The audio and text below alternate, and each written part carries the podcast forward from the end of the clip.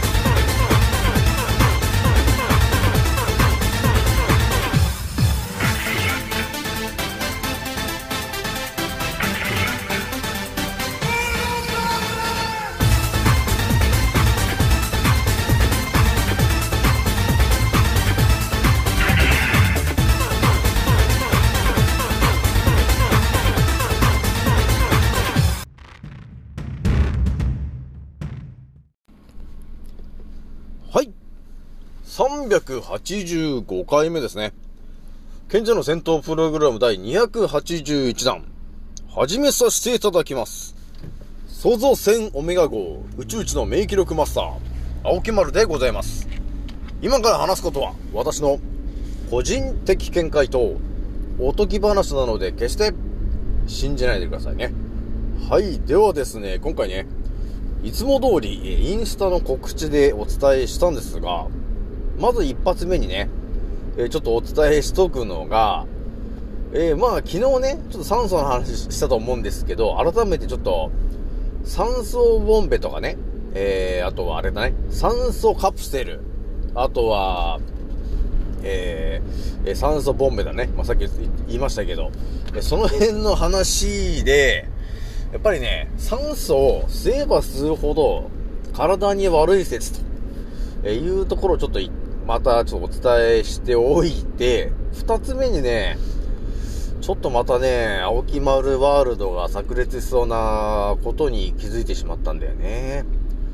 皆さんね、アントシアニンっていうのあるじゃないですか。あの紫色のね、えー、要するに色素のね、だからブルーベリーとかの色なんだけど、そのアントシアニンというものがね、実はね、紫色じゃ、だけじゃなかったのよ。っていう話をしようと思ったんだよね。ちょっとこれもね、ちょっとシートベルトしないとまずいかなっていう情報になりますね。で、最後ね、えー気軽に DM くださいねのお話をお見舞いしようと思います。じゃあ今回ね、気づいた方と覚醒した方がですね、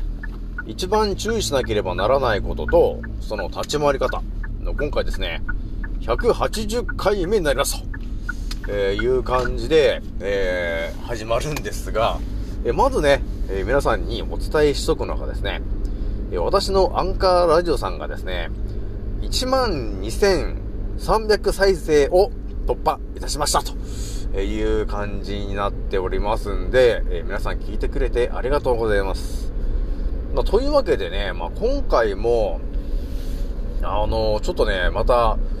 普通の人が気づくわけはないと。ね。気づくわけないでしょっていうことについて、気づいちゃったんだよね。ちょっとこれもだ、なの気づいちゃったんで、やっぱりこれやっぱり皆さんにお伝えしとかないといけないかなと、えーいうことがあったんで、ちょっとね、お伝えしちゃうんだけど、やっぱりね、普通のね、当たり前と常識の人では、ほんと到底理解のできない話にちょっとなっちゃいそうなんで、まあね、えー SF の映画を聞いてるかのように、ちょっと聞いてほしいなと、えーいうのがあるね。じゃあ、とりあえず今日の、あのー空の話からちょっとしとくんだけど、今日は結構ね、あの、まあ、昨日ほどじゃなかったけど、まあ、基本的にはやっぱり科学的なものが巻かれてる空だったよね、と、えーいうことがあるんで、やっぱ今日はね、あのーパート、さんとかもね、ぱり5人ぐらい休むよね、やっぱね。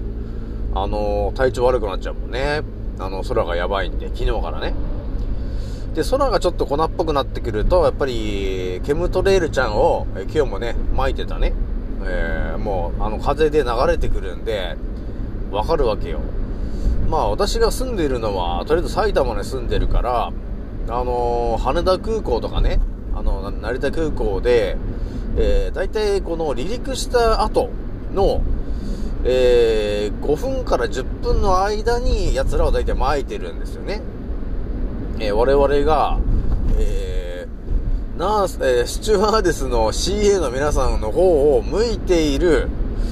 えー、まさにその瞬間ですね。えー、シートベルトをして、えー、席に座ってなさいと。そして皆さん注目してくださいと。えー、CA の皆さんが、えー、救命胴衣のね、えー、あれやこれやと、えー、そういうのを説明している。えー、そのタイミングで、え、基本的に奴らは巻いてるよと。なので、皆さん誰も気づかないというわけなんですよね。わかりましたか皆さん？みんなね、あの、ちゃんと聞いてるもんね。あの、CA の皆さんがね、あの、目の前でこう、え救命胴衣の膨らませ方とかっていろいろやってるじゃないですか。え、大体その間に、あのー、ジェット燃料撒き散らしてますからね、奴らはね。まあ、それを当たり前にやってるんだよね。えじゃあね、えー、今回お伝えする一発目の話なんですけども、えっとね、えー、まず、えー、昨日のお話で、酸素というものを、え我々当たり前のようにね、ね酸素を吸って生きてるよっていうような話を、え聞いて育ってきたんだけど、それを確認した時にね、実は酸素を、えー吸ってしまうと、酸素中毒になって、要するに体にはとてつもないね、悪い、えー、ことになりますと。だから結局機能が低下しちゃって、え最悪死に至ってしまうと、えー、いうのが酸素の真実だったんだよねと。なので我々は酸素を吸うことによって呼吸してるよと、えー、いうことを教えられてきたんだけど、本当に純粋な酸素を、えー、吸ってると、えすぐに死んじゃうよということになったんだよね。で、蓋を開けてみたらね、えー、水中ボンベの中に入ってたものは、酸素ボンベと言ってるんだけど、中身は、ただの空気を圧縮したものが入ってましたと、えー、いうところまで見破ったんだよね。で、ここでね、ちょっと見えてくるのが、あのー、酸素ビジネスとかがあるじゃない。だからいい例なのが、あのー、酸素カプセルとかなんだよね。だから酸素カプセルもなんかこう、あのカプセルの中に入ると、高濃度のね、えー、酸素が、えー、入ってくる、入ってくるから、えー、とても疲れが取れるんだと、ね、いうような話があったけど、じゃあね、当たり前と常識の思考で言った時に、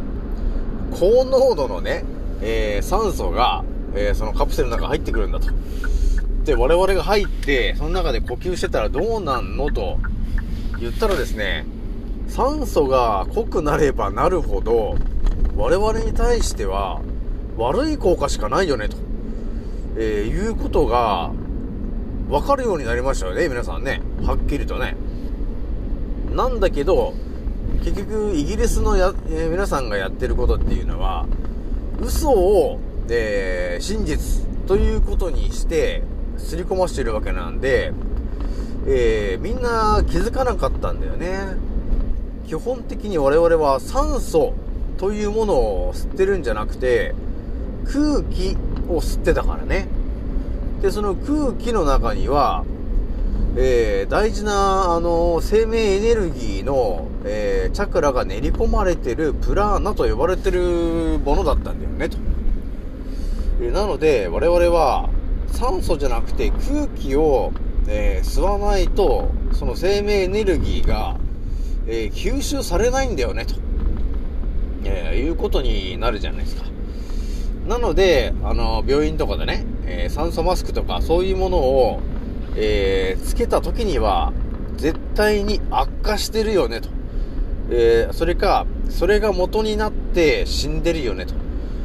え、いうことにまで、え、気づいてしまったんですよね、ということになるわけ。だから酸素ビジネスの話で言ったら、要するに酸素カプセルっていうのと、あとは、その、心臓が弱くて、えー、心臓とか、あと、あれかな？肺の病気か何かでね、酸素を常にこう鼻から入れていなければならないような方たちがいるじゃない。だそういう方たちっていうのは家の中で、えー酸素ボンベを、えーつけて、えー呼吸してるじゃない？という人たちがいるんだけど、これもね、一度立ち止まっていただいて、この話をね、もう一回聞いたときに、高濃度の酸素を吸ってると、結局体に悪いことになるじゃないと。いうことになるということは、その酸素を吸ってる人たちっていうのは、えー、多分酸素ボンベと言ってるけど、結局多分空気を吸ってると思うんだよね。だってね、酸素を吸ってると本当に病気になって死んじゃうんで、だから酸素ボンベみたいなことと同じことが起きてると思うんだよね、結局ね。なので、我々は酸素を吸ってると言われつつも、結局は空気を吸ってるんだよね、ということになるので、あの、酸素ボンベとかそういうものを必要としてる方とかは、一度やっぱり立ち止まっていただいて、えー自分が一体何を今吸ってるのかと、えーいうところを、えー分かってもらった方がいいのかなというところがあるので、その肺とかね、そういう病気で、えー酸素ボンベなるものを、そこからね、酸素を吸ってる人がいたときに、えーその酸素科学的に作った酸素を吸ってもですね、えー生命エネルギーは、えーのがね、練り込まれてるチャクラが入ってないから、えー我々にとっては体には良くないことになるんで、肺とかね、えー心臓が弱ってる方が、えー私がやってほしいことっていうのはですね、えまあ過去にもね、私お伝えしましたけど、実はですね、と、肺の中にある、その肺胞と呼ばれてる機能の中にも、え実は六角形の形状がたくさん、え封印されてるんだよね、と。なので、えー空気と呼ばれてるものを、えー吸って、鼻から吸って肺に入ることによって、えその肺の機能の中の一つにね、チャクラ、チャクラをね、多分、えー六角形の、え細胞がたくさんあるんで、えーそこでチャクラのエネルギーを増幅させることによって、我々の生命エネルギーと、えーしてエネルギーを変換していると。そして増殖させてる。増やしてる。数倍にしていると。えーいうのが、えー我々が知らされていない真実になるので、えー肺が悪くなってる方とか、え心臓が悪くなってる方がやってもらいたいのは、え大自然の中に行って、え思いっきり鼻で深呼吸をしていただきたいと。そうすることによって、高濃度の本物の、えー生命のエネルギーのチャクラが練り込まれている、えー酸素、要するに空気を、えー吸うことができるんだよね、と。えーなので、それをやることによって、我々は生命エネルギーが爆発的に、えー回復していくよと。そして補充されるよということがね、あるので、病気になっちゃってる方、えーいたら一度ね、本当騙されたと思って山に行ってもらって、まあもちろん緑がたくさんある山で光合成がたくさんされてそうなところね。えそこに行っていただいて、えー鼻から思いっきり、えー深呼吸していただくと。えそして空気をたくさん、えー吸っていただいて、体の中に空気いっぱいにしてあげる。えそしてさらに、えー丹田呼吸法までやっていただけると、そのエネルギーを全身に、えリンパを通ってチャクラをね、え移動させて、体中のチャクラのエネルギーを、えー爆発的に高めることも可能かなと、えいうところまでちょっと見えてきちゃってるんだよね。えなので、病気の方、ね、特に肺が悪いとか、えー心臓が悪いとかね、えーそういう方がいたら、まずは、えー自分の生命エネルギーというものを、え増やしてあげる。ね、そうすることによって、え治るものも治っていくぜということがあるんだよね。なので、病気になっちゃって、病あの病院にいる方はぜひとも、えー山に行って、えーたくさんの緑に囲まれた状態で改めて、えー深呼吸をしてもらえると、えー我々にが気づいていない本当の地球のからくりでの、エネルギーを補充することができるよという話ね、一発目ね。じゃあ二つ目ね、ちょっとね、この二つ目の内容は、えー、間違いなくですね、シートベルトをしていただかないと、えー、振り、振り落とされちゃう可能性がありますんで、ちょっと皆さんね、まずシートベルトをしていただいて、ちょっと聞いてほしいんだけど、アントシアニンというものがね、ありますよね。で、それはね、私も過去に、えー、何度も語ってる話で、アントシオニン、アントシオシアニンがね、入ってるものをたくさん食べなさいよ、という話してて、で、一番入ってるのは何かなと言った時に、ブルーベリーとかね、えー、ビルベリーとかね、えー、そういう、えー、果物的なものだったり、野菜で言ったら、紫のさつまいもとかね、あとはシソ、えー、とかそういうね、紫の色、あとは果物で言ったら、まあ、ブドウとかね、え、そういうものを取ることによって、え、脳みそのところにあるクラウンチャクラと呼ばれてる紫色の、え、チャクラのエネルギーが補充されることになるからね、と。えそしてその紫色のチャクラは、え蘇生するエネルギー、要するに回復する力を、え増幅させる力があるんだよね、と。えなので、ぜひとも、えアントシアニンというものを取ってね、っていう話をね、してたと思うんだけど、私はね、今回ね、またね、えらいことに気づいてしまったんですよね。私、我々はですね、思い込んでいたのが、アントシアニンと呼ばれているものイコール、紫色なんだよね、ということを、えー、思い込んでいたんだよね。で、あの、人間にはね、7つのチャクラがあるんだよって話してたじゃないですか。で、1番から言うと、えー、赤色、オレンジ色、えー、緑色、黄色、水色、青、紫っていう7色なんだけど、だから要するにその7つのチャクラの色っていうものが、えー、中心になって我々はそのエネルギーを補充することによって、えー、生きているよというお話をしてて、それらは、えー、太陽光の光の、えその光線というものともリンクするんだよねと。えだから太陽光も、え7色の色っていうものが、え太陽から光として発せられてますからねと。えいうお話までしたんだよね。で、ここでね、ちょっと私がなぜか到達しちゃったのが、あのー、青いバラについてちょっと考察してたんですよね。えー、そしたら、えー、厄介なことに、アントシアニンというものが、えー、紫色と思ってたんだけど、実はね、と。えー、アントシアニンというものは、紫色の時、要するに pH7.0 なんだよね、と、えー、いうことが書いてあったんだよね。どうですか、皆さん。ちょっとビビッときました？えー、アントシアニンというものは、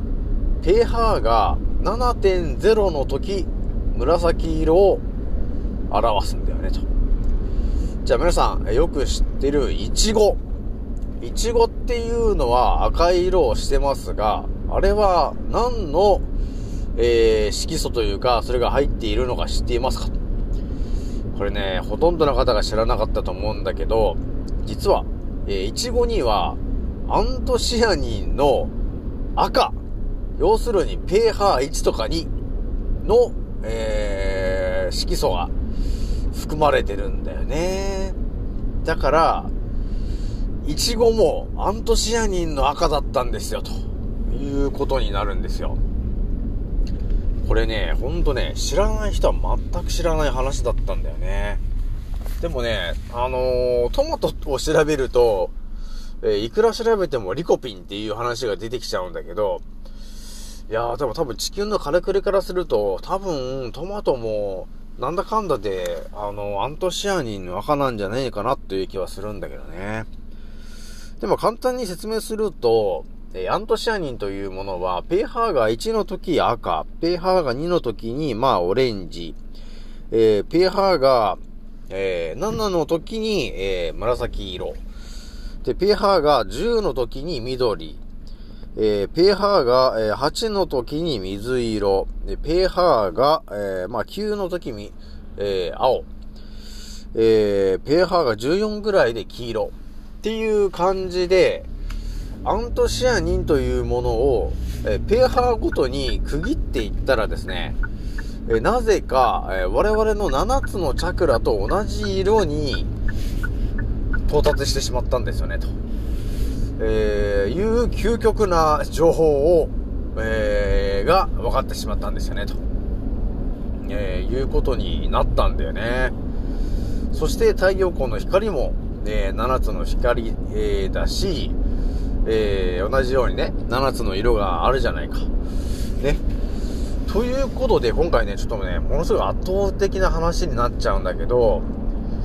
アントシアニンというものをね、えー、ペーハーが変わってるだけで、えー、本当に我々の体に対してとても重要なあのアイテムなんだなと、えーいうところがね、今回ね、分かったんだよね。だから皆さんも分かったと思うんだけど、アントシアニンイコール紫色だと思ってたんだけど、えー、違うんだよね、ペーハーが1の時は赤なんだもんね、と。で、ピーハペーハーが7の時は紫色で、ペーハーが14とか、えー、高いアルカラ性になってくると、黄色を指すっていうね、えー、そういうことになってたんですよね、と。えー、いうことに気づいてしまったんで、ちょっとね、改めて、えアントシアニンというものがとても重要だよね、と、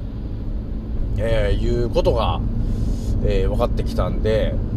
アントシアニンと呼ばれてるものが入ってる、イチゴもそうなんだけど、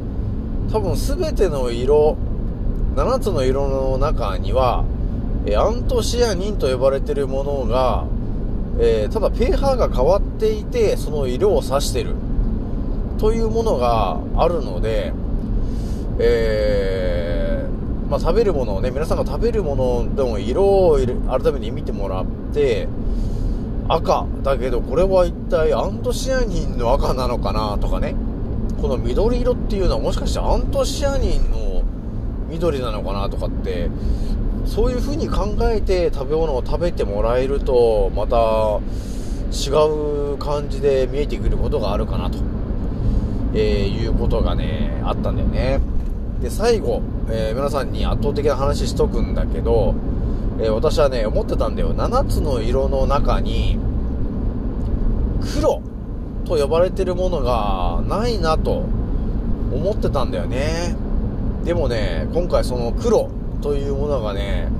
解明されたんですよ。これが何かというとですね、我々がですね、黒だと、えー思ってたものは、実はただの濃い紫色だったんですよ。これはね、結構重要な話になってくるんだよね。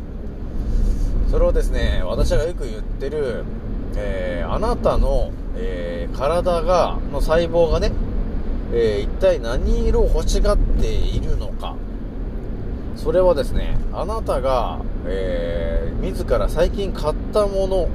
そこに自動的に現れることになるんだよ。っていうお話をしたと思うんだけど、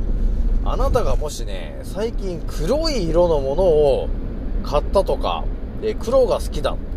黒い服をよく着ていると、えーいうことがあった場合、その黒というものは実は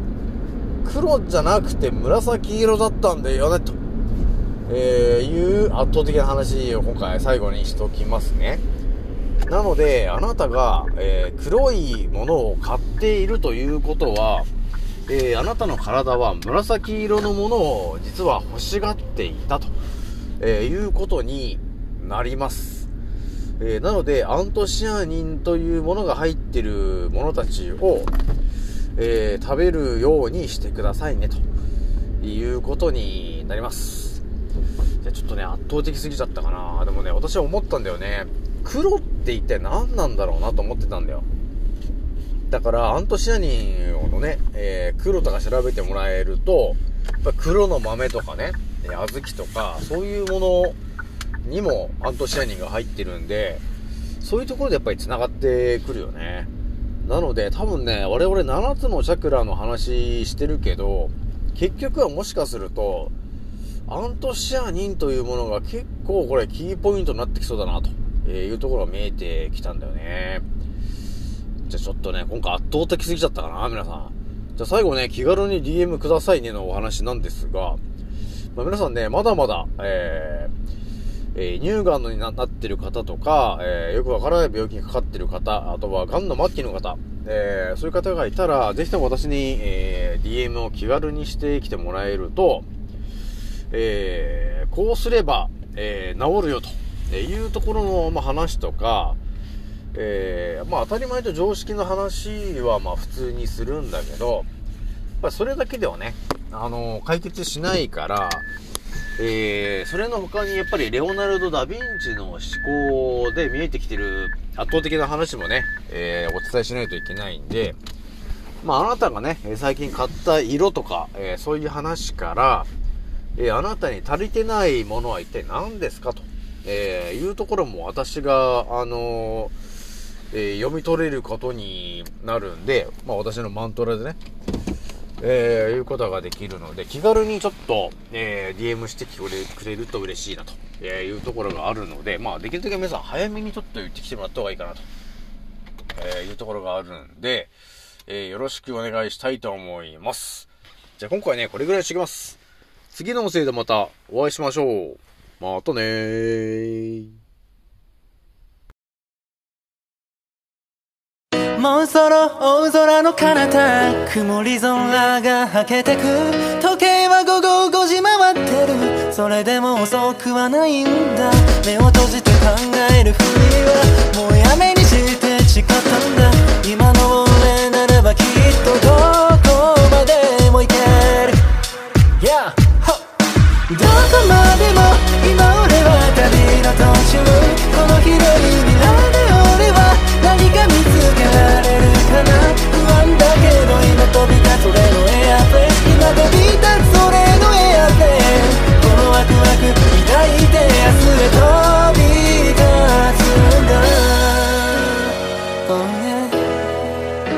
いざ着陸させる俺はまるでパイロット。Yeah.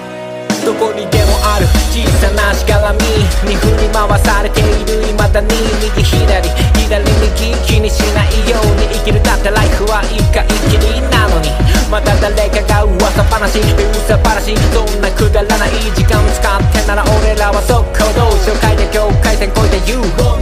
あげることさながらジャンボジェット目的地は世界の観光名所ミスト匠龍一のフォーメーションで全国の少年少女にも証明書夢にメンターをモデリング夢見せるためライム乗せるビスならこそビルの谷間の上昇気流に乗っかってどんどん行く。一人一人に委ねられたストーリー。誰とも比べられ